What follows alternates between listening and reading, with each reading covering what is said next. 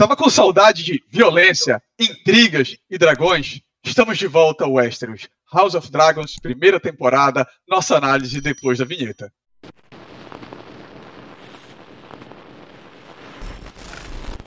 Fala pessoal, seja muito bem-vindo a mais um programa dos Perdidos no Tempo. E aqui nesse ano especial, mágico para fantasia medieval, que tem Anéis de Poder, a gente também teve quase que simultâneo House of Dragons, que vai contar a história de como a poderosa casa Targaryen, que conquistou o Extra com seus dragões, caiu e se tornou uma casa simples, como a gente conhece ali no Game of Thrones, uma casa que foi derrubada, inclusive, pela junção de outras. Né? O que aconteceu com os dragões? Por que, que, eles ficaram pequenos? O que aconteceu foi uma guerra civil, briga entre Targaryens. Ou famíliazinha complicada, né? cheia de intrigas, querendo dar golpes para assumir poder. Parece tantas outras, mas a gente está em Westeros.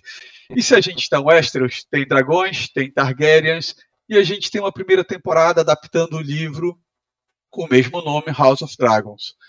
É, cara, eu gostei. A, a expectativa era alta e eu acho que correspondeu. Não é a melhor temporada, vem naquele ritmo mais lento, é, até como a gente estava conversando aqui antes, né, parece um grande prelúdio, só que ele funciona. Para mim, eu compro a ideia e estou ansioso para a segunda temporada, para que venha muito mais mortes, principalmente de dragões. É, eu, eu, concordo contigo. Eu acho que essa primeira temporada ela é um, um grande prelúdio, porque assim, é, eu estava esperando uma coisa bacana, mas talvez a minha expectativa tenha sido errada, porque eu estava esperando algo mais na pegada do Game of Thrones. Então, quando eu vi que passou vários episódios, não morreu ninguém, não teve nenhuma grande reviravolta, nenhuma grande desgraça que ia colocar tudo a perder, legal, mas por que, que eu estou assistindo aqui, né? Mas é isso, acho que a gente está é, conhecendo os personagens, entendendo a, a, dinâmica dessa Westeros, que obviamente não é a mesma que a gente viu né, no Game of Thrones, a gente está aqui 100 anos antes, né? Então, é, mas isso gera uma curiosidade também de como a situação que a gente está vendo agora no House of Dragons vai desembocar no que a gente viu do início do Game of Thrones. Né? A gente estava comentando aqui também é, algumas casas que a gente não escuta falar em Game of Thrones, então provavelmente vão perecer aí no meio dessa guerra civil e tal, né? Então eu acho que é, cria uma expectativa interessante e espero que a próxima temporada já, já seja um negócio mais assim power, né? Pelo menos pelo que se desenhou nessa primeira, acho que a segunda vai ser muito mais violência, né? E sangue e fogo, né?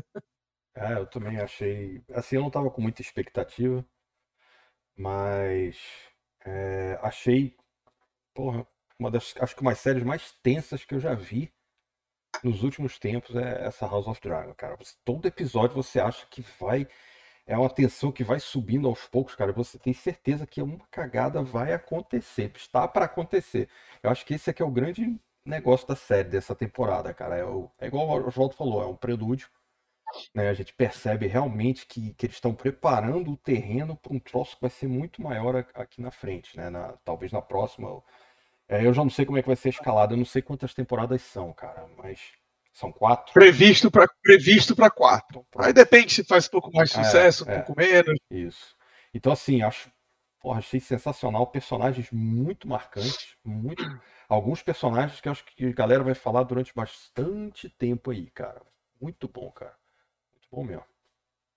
Uma coisa interessante, Loreto e Fábio, é que é Game of Thrones, mas ao mesmo tempo não é Game of Thrones, entendeu? Você vê coisas lá e a gente lembra de estilos da série, mas ela também tem uma pegada muito diferente.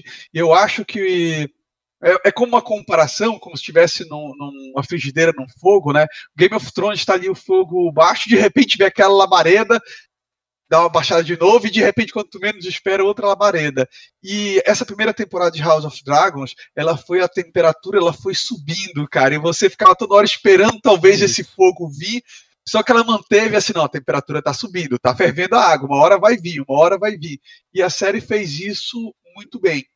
Outra coisa que eu gostei da série é não são, como não tem as grandes casas, as intrigas, não, são, não fica mudando intriga no norte, no sul, vem uma outra família, vem um outro núcleo em outro continente, não são histórias paralelas de intrigas que acabam se conectando. É muito mais fechado, reduzido, e a, a relação da Renira com a Alicent talvez traduza muito isso, entendeu? Como às vezes parece casos de família. É, cara, porque assim, nem dá para você ter família muito grande, cara, porque você tem os dragões. Não, não tem como você ter grandes famílias igual tem no GOT. No GOT você já não tem os dragões, então fica tudo meio que, né, eles meio que se equiparam ali, né? Uma tem um pouco, uma tem mais dinheiro, a outra tem mais terreno, uma tem não sei o que e tal, mas ninguém tem dragão. Então o troço fica é, nivelado por baixo, vamos falar assim, né? Aquela nivelada. Nesse não, cara. Nesse, o cara tem é, 12 dragões, cara que é que vai. Não dá, cara. Não, não, tem como você combater uma casa que tem tanto dragão. A não ser que seja a casa contra a própria casa, que é o que a gente, né, que a gente vai ver. Né, que vai ser a grande. grande final né, da, da temporada deve ser isso, né? O final da, da existência desses dragões e tal. E as outras casas olhando tudo isso, como é Game of Thrones, né? Uma vez. É a, é a roda, né? Como eles falaram, né? Então, uma vez, uma hora você tá uhum. aqui, a roda gira, você vai estar tá lá embaixo. Então, é Game of Thrones. Mas é uma outra outra pegada, com certeza. É, é, é aquele lance, né, como a gente está falando. A intriga é dentro da própria casa, afinal de contas a série é House of Dragons, né? Então, enfim, tem que girar em torno disso mesmo. E as outras casas, eu acho que elas vão ser meros joguetes ou alguma coisa assim na, nas mãos dos Targaryen, das facções Targaryen, né? Vamos uhum. chamar assim, né? Dos dois grupos que estão se desenhando aí. Talvez se dividam em mais grupos, não sei. Eu acho que isso é bacana também por um lado, porque dá para você acompanhar melhor a história, porque no, no, Game of Thrones tinha tanta casa, tinha tanta gente, chegava uma hora ficava meio perdido, mas quem é esse cara mesmo? De onde ele veio? De onde ele saiu? Qual é a filiação dele? Era uma zona. Então nessa, como o negócio é mais reduzido, é, você consegue acompanhar melhor. E assim, foi uma, foi uma série bacana, foi uma série empolgante essa primeira temporada, né? Criou uma expectativa legal para a segunda. Então, vamos aguardar, né? É, e, personagens, e, personagens sensacionais, né, cara? Personagem. É. O Viserys é, putz, é muito bacana. O rei. Muito legal, cara. É um rei que não existe, né, cara? Não, então, é impossível, só na fantasia mesmo aí daquele ali, né?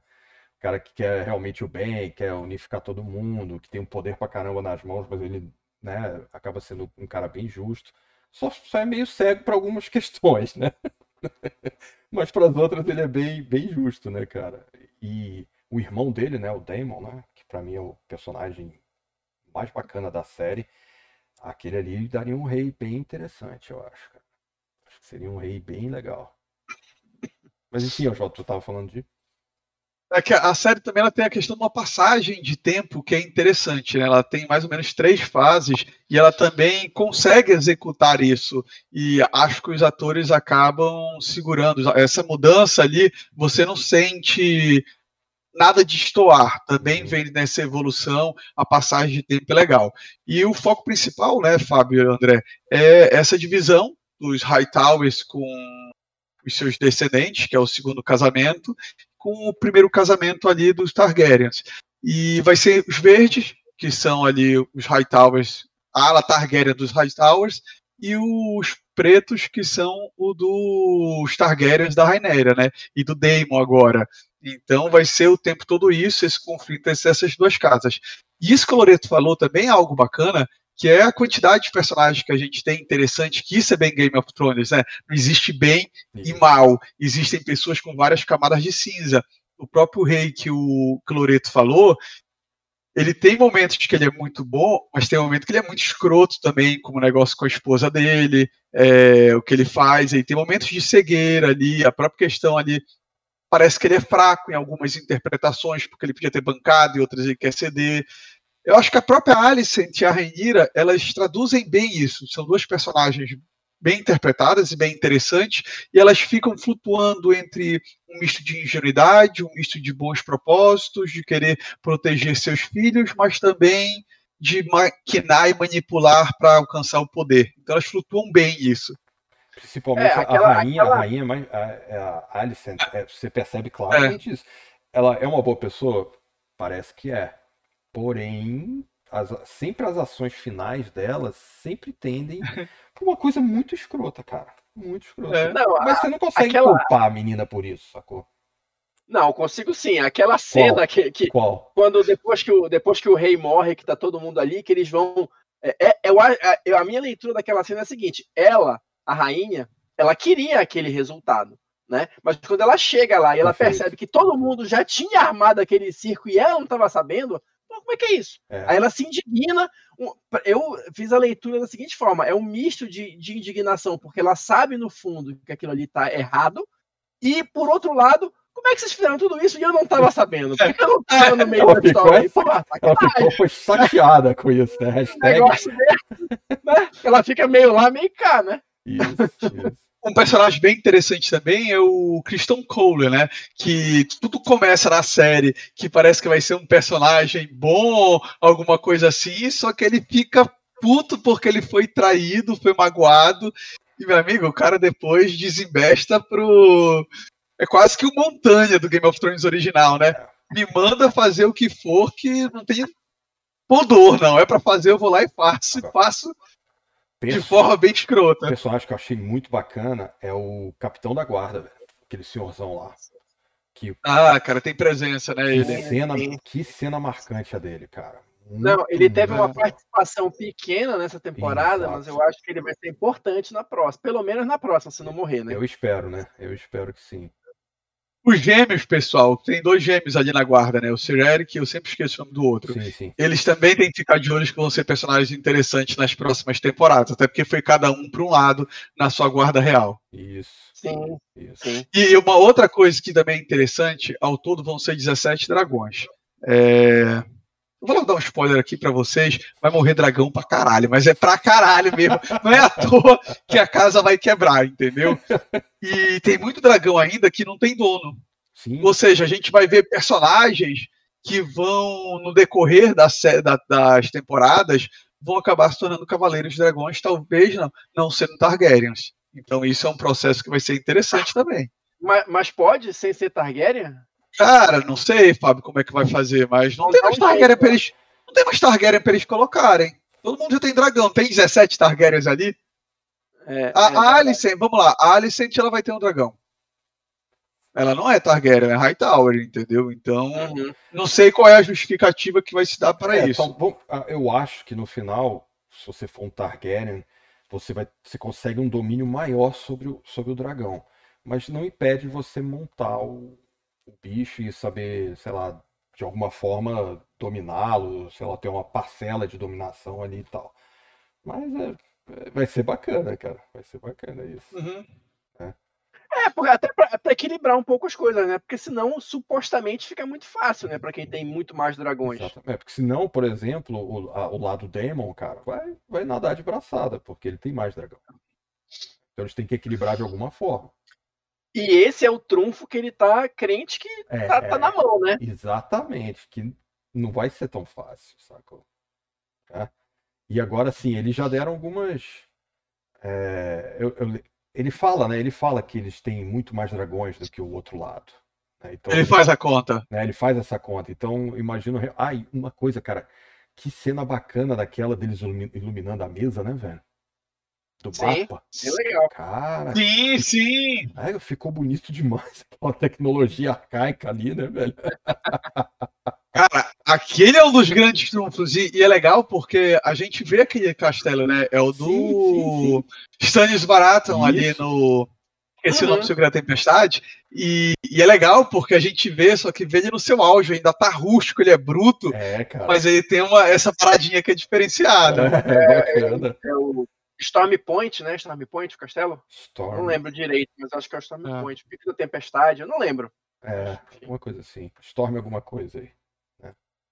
E, e é bacana também, porque a gente vê os Lannisters, né? Que eram no, no Game of Thrones, né? Os, pô, os mais. é, que influenciam mais, né? Que, que dominam praticamente tudo, né, cara? Por conta do, do dinheiro que eles têm, de tudo.